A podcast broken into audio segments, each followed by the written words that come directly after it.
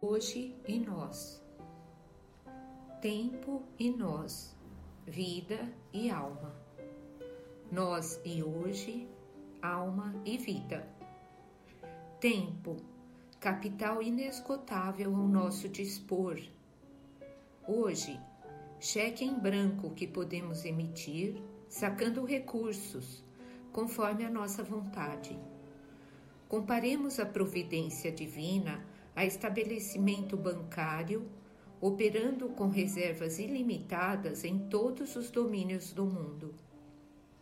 Pela bolsa de causa e efeito, cada criatura retém depósito particular com especificação de débitos e haveres, nitidamente diversos, mas, pela carteira do tempo, todas as concessões são iguais para todos.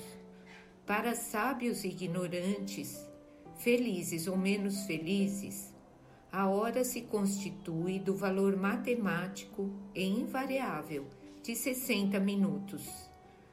Hoje é a partícula de crédito que possuis, em condomínio perfeito, com todos aqueles que conheces e desconheces, que estimas ou desestimas, dom que te cabe a fim de angariares novos dons. Aproveita assim o agora em renovação e promoção. Renovação é progresso, promoção é serviço. Não te prendas ao passado por aquilo que o passado te apresenta de cadeias e sombras, e nem te transtornes pelo futuro por aquilo que o futuro encerre de fantasia ou de incerteza. Pelas forças do espírito, estamos enredados aos pensamentos do pretérito, a feição do corpo físico, que permanece saturado de agentes da hereditariedade, conquanto vinculados aos nossos ancestrais, nenhum de nós é chamado à Terra para reproduzir a existência deles.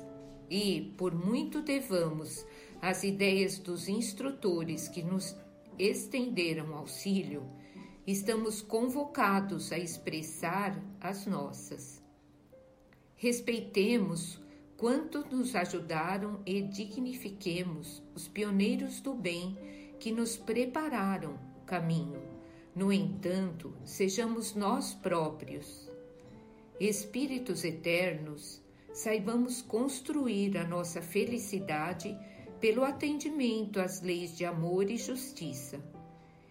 Esquecer o mal e fazer o bem, estudar e realizar, trabalhar e servir, renovar e aperfeiçoar sempre e infatigavelmente. Para isso, reflitamos o ontem ter nos atrazido a luz da experiência e o amanhã de certo que nos sugere luminosa esperança. A melhor oportunidade, entretanto, não se chama ontem nem amanhã, chama-se hoje. Hoje é o dia.